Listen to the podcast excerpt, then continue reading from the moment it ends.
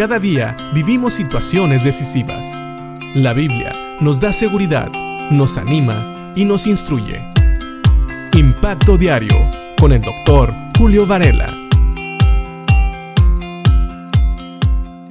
Cuando hablamos de la oración, muchas veces como creyentes empezamos a pensar en las cosas que le queremos pedir a Dios. Y normalmente son cosas que nosotros necesitamos. Son peticiones de oración que tenemos en nuestro corazón porque de alguna manera nos afectan o nos interesan. Pero sabes, muchas veces olvidamos simple y sencillamente darle gracias a Dios.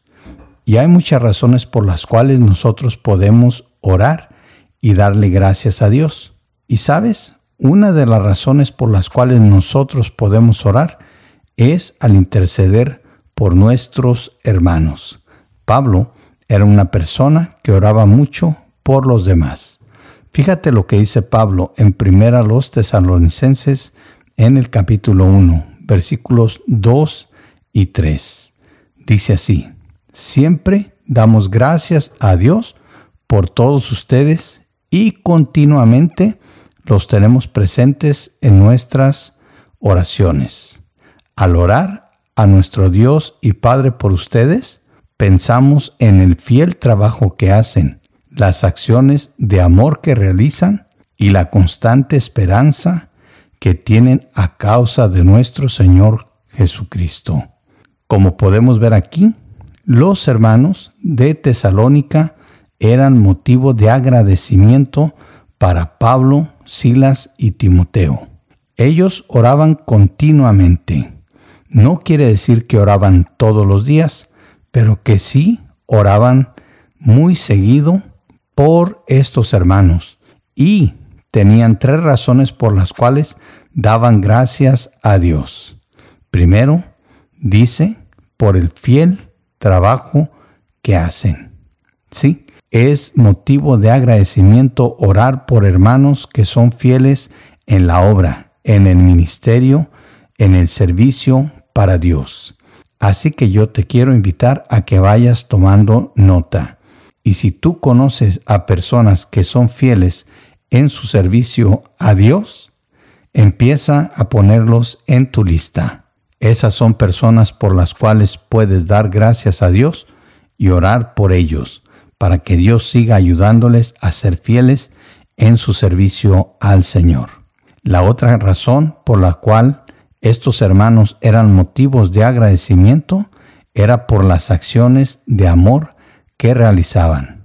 Sabes, muchas veces nosotros y todos nosotros podríamos hacer cosas cuando somos recompensados por lo que hacemos, pero hacer labores de amor, labores en las cuales tú sabes que no vas a recibir nada a cambio, eso es algo digno de admirar y de imitar.